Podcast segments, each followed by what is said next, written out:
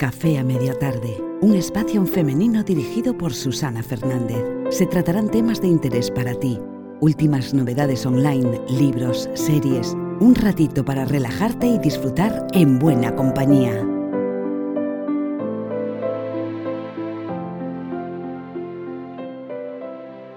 Hola a todos y bienvenidos a un nuevo capítulo de Café Media Tarde. Como ya sabéis, los escucháis este canal habitualmente y si escuchasteis los dos podcasts anteriores, estamos con el libro de Annie Marquier, El poder de elegir. Annie Marquier es directora y fundadora del Instituto de Desarrollo de la Persona en Quebec, Canadá. Su dominio de las ciencias eh, matemáticas, la música y la psicología le han permitido ahondar con rigurosa originalidad en la conciencia individual y colectiva. Lo que trata sobre todo de hacernos comprender esta autora es del papel de víctima que em, inunda básicamente nuestro comportamiento, ¿no? el social, el cultural, etcétera, etcétera, porque bueno, pues quizá viene alimentado por generación tras generación. Empezó haciendo una introducción de la constitución del ser humano para entender más adelante el paradigma de la víctima. En este capítulo vamos a hablar de ello, de la definición y de las condiciones de partida. ¿Qué es una víctima y por qué se puede formar la víctima? ¿no?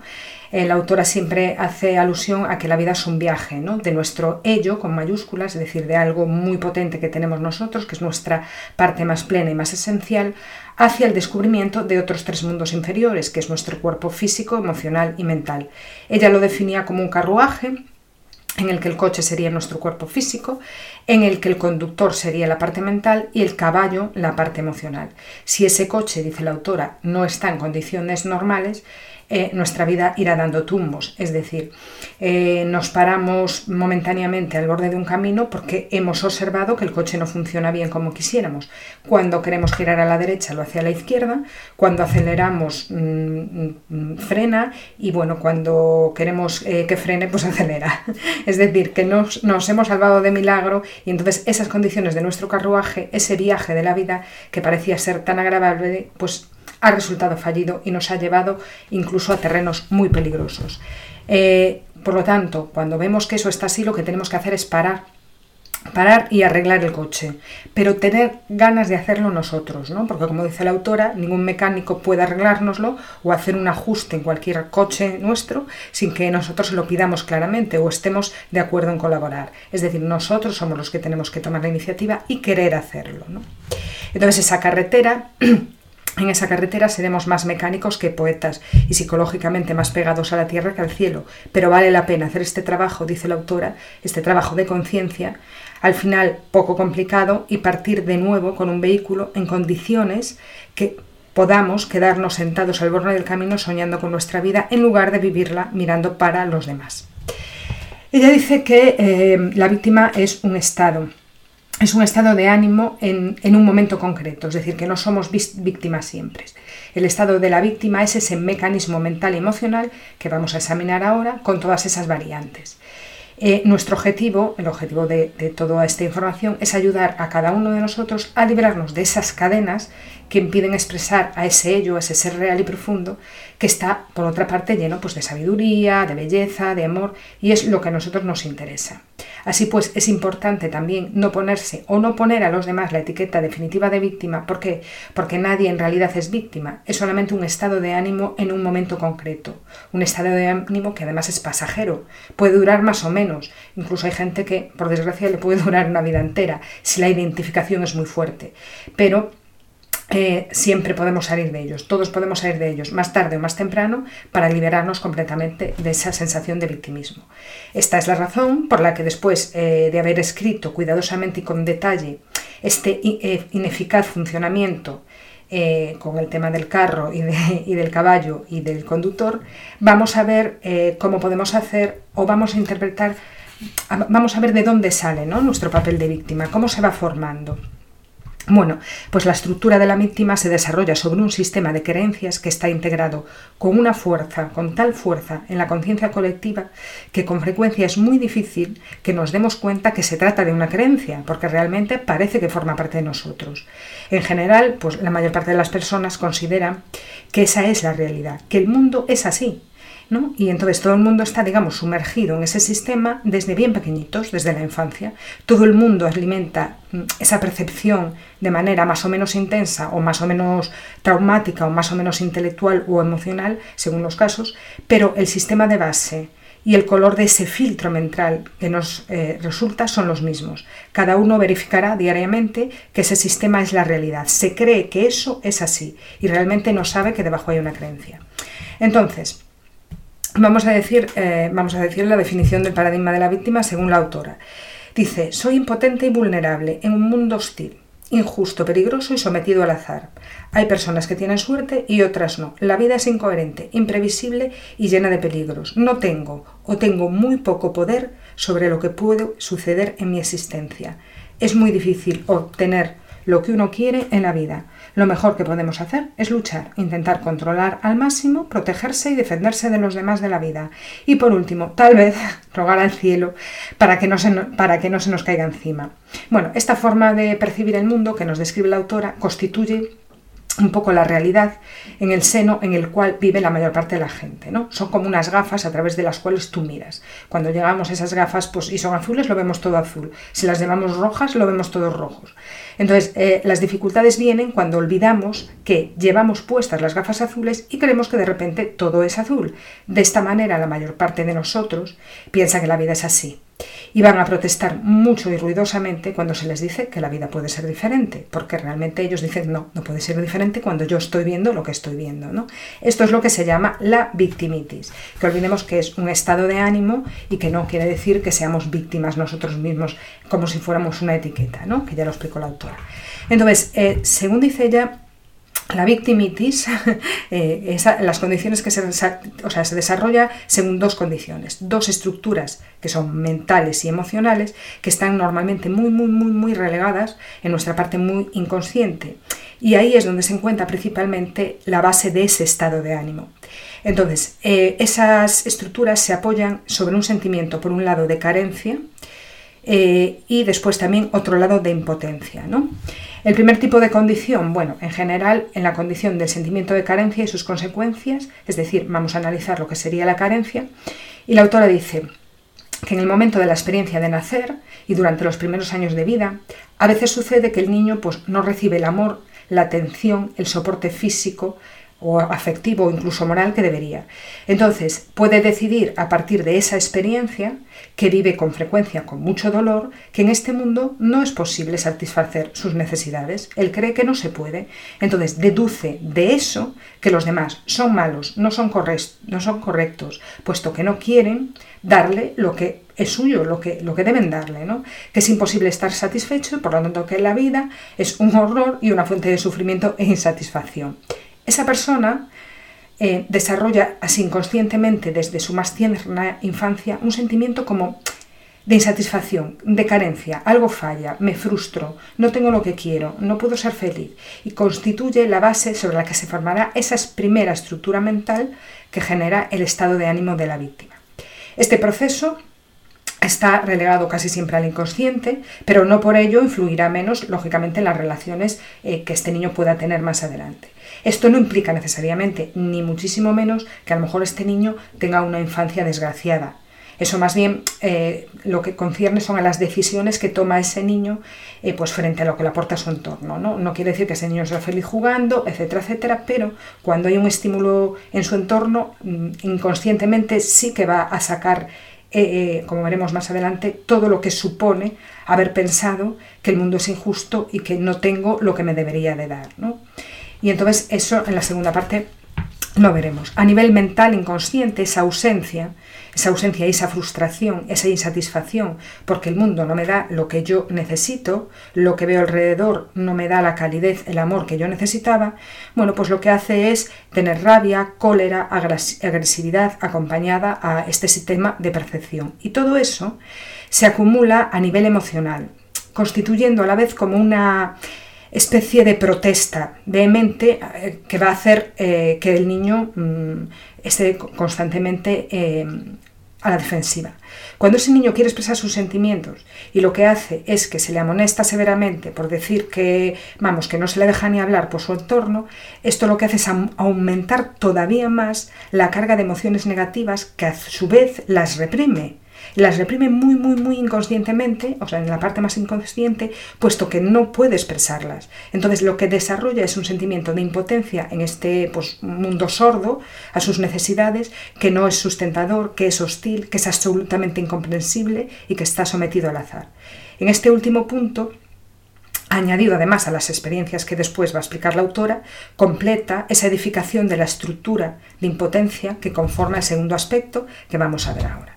Es decir, este niño no solamente ha percibido que no tiene amor, ha percibido que no se le atiende como debe, porque pues no tiene un soporte físico, no tiene un soporte afectivo, etcétera, etcétera, y eso hace que se frustre, pero Tampoco puede mostrarse su rabia porque muchas veces es callado, es decir, cuando un niño llora, patalea, etcétera, etcétera, es callado, no, no, se le concibe, ¿no?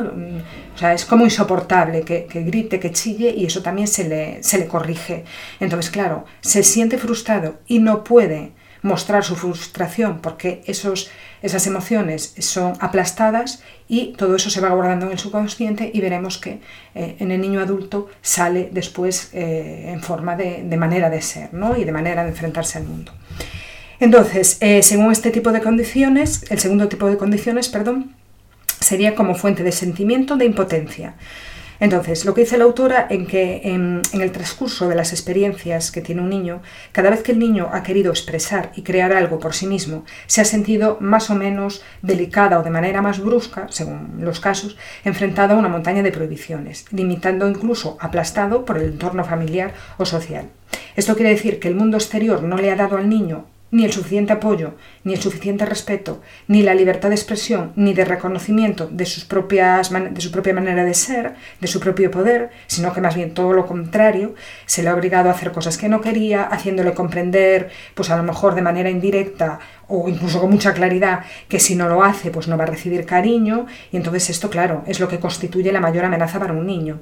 Porque estas obligaciones que se le hacen realizar al niño cuando es pequeño puede ir desde a lo mejor comerse algo como puede ser una sopa y te la tienes que comer porque te lo digo yo porque si no eres malo porque si no mamá no te quiere bueno en fin muchas cosas más hasta experiencias bueno pues mucho más dolorosas que, que no vamos a mencionar pero ya que todos podemos entender. Se le ha hecho creer a ese niño que no sabía nada, que no podía hacer nada, que no tenía derecho a expresarse y a satisfacer sus propias necesidades. ¿no? Se le ha intentado guiar siempre lo que tienes que comer, a lo que tienes que jugar, etcétera, etcétera. Y eh, bueno, pues digamos que si quería recibir el cariño, si quería recibir atenciones, tenía que ser niño bueno. Y para ser niño bueno, pues hay que comerse la sopa o hay que hacer ciertas cosas que a lo mejor no están en la propia naturaleza del niño.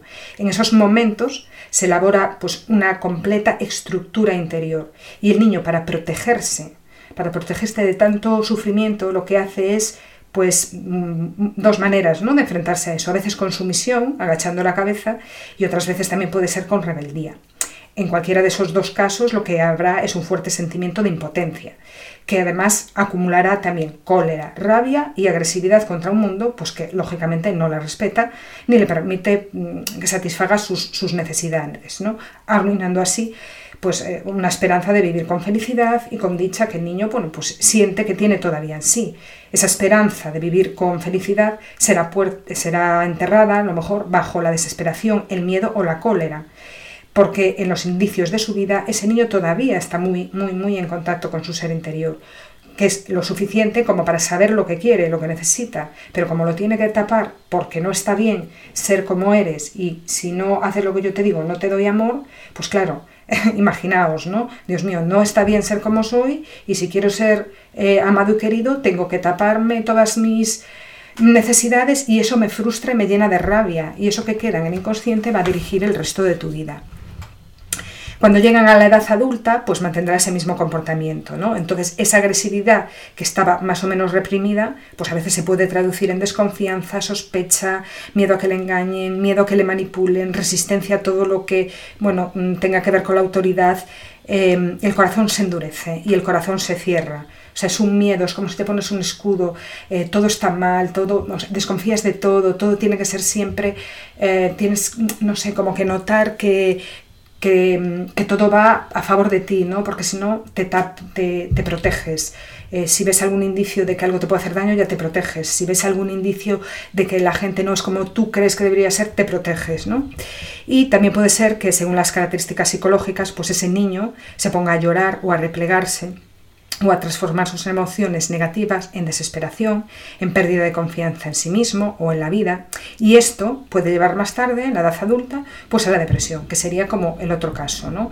Eh, gente triste, deprimida, renuncias ya a su poder. Entonces la agresividad presente a pesar de todo en ese caso, es reprimida mucho, mucho más profundamente y, utilizada más bien para negarse a sí mismo. Pero en cualquiera de los dos casos está claro que esa persona ha perdido todo sentido de su propio, de su propio poder. Entonces, eh, en este sentido, esas programaciones reprimidas en el inconsciente pues está claro que dirigirán su vida de adulto, pero sin que éste, eh, sin que éste se dé cuenta.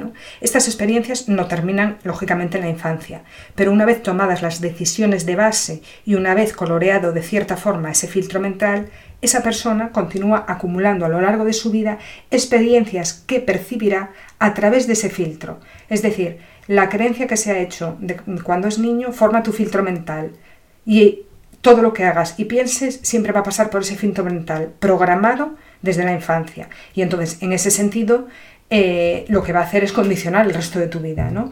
Y lo que estás haciendo es ver el mundo bajo una creencia que te hiciste tú cuando eras pequeño. Después de que todas esas experiencias, lógicamente, hayan sido grabadas fuertemente en el inconsciente eh, y dada su carga emocional, pues la persona está persuadida a primera vista de que el control de su vida se le escape y la vida le empieza a parecer difícil, injusta, eh, los demás tienen que estar ahí, la gente le engaña, etcétera, etcétera. ¿no? Todas estas cosas que nos decimos todos de vez en cuando. Estará incluso convencida de lo que le sucede a ella o, a, los otros es efecto de la suerte y en general injusta. Y cuando ve, claro, que a otros le van bien y a ti te van mal, siempre piensa que es el azar, que unos tienen más suerte que otros. ¿no? Esto también es, es muy clásico en una persona victimista. Y la última de las condiciones, que es la que refuerza las dos anteriores, se trata más bien del entorno, del entorno humano en general los comportamientos de los familiares, bueno, la sociedad en general eh, y todo el entorno que están estructurados por un estado de ánimo de la víctima, es decir, nosotros este estado de ánimo de la víctima lo traemos ya de generación en generación y entonces eso hace que aumente más. Aportan como modelo un fuerte impacto sobre ese niño ¿no? en la elaboración de su propia estructura. Y al final con esto el niño lo que entiende es que el mundo no tiene ninguna gracia, que estamos sometidos al azar eh, y que por naturaleza pues tenemos poco poder sobre prácticamente todo lo que sucede en nuestra vida ¿no? y que no podemos hacer nada frente a las vicisitudes de, de nuestra existencia. Todo esto no, digamos que no sale a la luz en lo que es la vida normal y corriente, sino que la gente como que disimula que todo marcha bien. Todas esas emociones negativas son guardadas, son reprimidas eh, y envueltas en una imagen, pues eso, de una buena persona, de una persona equilibrada, de una persona sociable, de una persona dotada pues, de sentido del humor, como una voluntad, pues dependiendo un poco de las circunstancias en las que te muevas y del tipo de relaciones que tengas. En nuestra cultura actual, eh, tan normal como haya podido ser nuestra infancia, todos tenemos ese, eh, todos hemos estado, digamos, sometidos más o menos a ese tipo de frustraciones, ¿no? Y por muy buenos que hayan sido o que hayan intentado ser, pues nuestros progenitores, la verdad es que, siendo realistas, nosotros estamos sumergidos en un contexto social y cultural que está impregnado, ¿no? de, de ese ánimo de la víctima. Entonces, por lo general, hemos dejado que se instalara ese mecanismo en nuestro espíritu, sin que nos hiciéramos ningún tipo de cuestionamiento. Es, digamos, una actitud colectiva.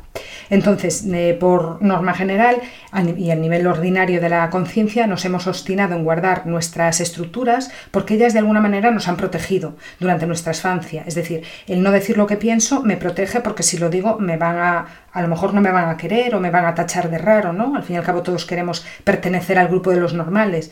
Y entonces lo fuimos guardando, guardando, guardando y mm, resulta que eso nos hace muy, muy vulnerables. Por ejemplo, someterse y reprimir la agresividad quizás haya sido lo que nos ha permitido no ser completamente aniquilados por el poder de los adultos. Eso es así. Sin embargo, cuando somos adultos, esas estructuras ya no nos sirven de protección, sino que son más bien un estorbo, porque al contrario, nos hacen eh, digamos que bueno, para nuestro propio desarrollo interior y para nuestra propia alegría de vivir mm, y para nuestra propia satisfacción incluso, eh, nos hace pues, eh, muy infelices saber que en un momento dado podemos ser agresivos, que podemos a lo mejor hablar demasiado alto, que a lo mejor mm, sale toda nuestra ira y nuestra rabia, ¿no? Entonces solo cuando uno se da cuenta de eso es cuando empezamos a liberarnos un poco de esas garras de esa estructura.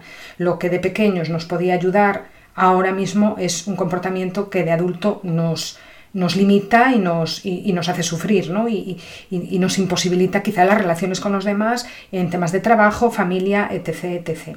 Entonces, cuanto más creemos en nuestra creencia, más nuestra conciencia se identifica lógicamente con ese sistema y más percibimos el mundo así. Entonces estamos interpretando todo lo que vemos, oímos, todo lo que los demás hacen y dicen y, y todos esos acontecimientos los interpretamos en función de ese sistema que nos hemos creado. Bien, entonces es un estado de ánimo, el victimismo, que se ha instalado en la conciencia en general, se ha instalado al principio de la vida, de nuestra vida, y del cual pues, se recogen los frutos a lo largo de toda nuestra existencia. Eh, esto es un poco lo que, como explica la autora, mm, la, victimitis, ¿no? Desde dónde parte, desde ese punto de, no reconocimiento, de frustración, de ver que el mundo no nos atiende, de guardarnos lo que sentimos por sentirnos aplastados, de nuestro entorno que alimenta ese victimismo porque ellos también son víctimas. Entonces, eh, después de ver un poquito cómo surge eh, el victimismo en la sociedad en general y en nosotros en particular, va a hacer la autora, una, uno, en el siguiente capítulo va a, a explicar los síntomas y hay un montón, un montón. Entonces esto podría ser para dos podcasts o así, o incluso a lo mejor más, no lo sé, porque es bastante. Entonces es súper curioso porque, a ver, yo los estuve leyendo, no los leí todos todavía, pero realmente es que, bueno, mm, algunos los tengo. ¿eh? son todos, pero algunos los tengo. Y son tantos que yo estoy segura que vosotros también, una vez que los pongamos aquí en el podcast y que lo vemos de ellos, os vais a sentir identificados, seguramente que con alguno también. Y bueno, pues nada. Eh, recordaros que mm, hace un tiempo salió mi tercera novela, Mentiras en la hora del té, que la podéis ver en Amazon, la podéis eh, clicar en Amazon y ver eh, pues la sinopsis, los comentarios, que ya hay algunos comentarios. Em, bueno, ha sido mm, número uno en, o número uno ha estado entre los 100 primeros de número 5 en las descargas gratuitas. Eh, sigue entre los 100 primeros en alguna de sus categorías. Y bueno os invito a todos a que veáis la sinopsis a ver si os si os gusta y mm, bueno, yo ya os dejaré aquí el título en el cajetín de, del podcast por si queréis echarle un vistazo. También recordaros que tengo dos más, Mujeres en la densidad del aire y Voces para Leonor. Y nada, a todos muchas gracias por llegar hasta aquí y, bueno, pues que, que paséis unos felices días y nos escuchamos como siempre en el próximo capítulo aquí en Café a Media Tarde. Que seáis felices.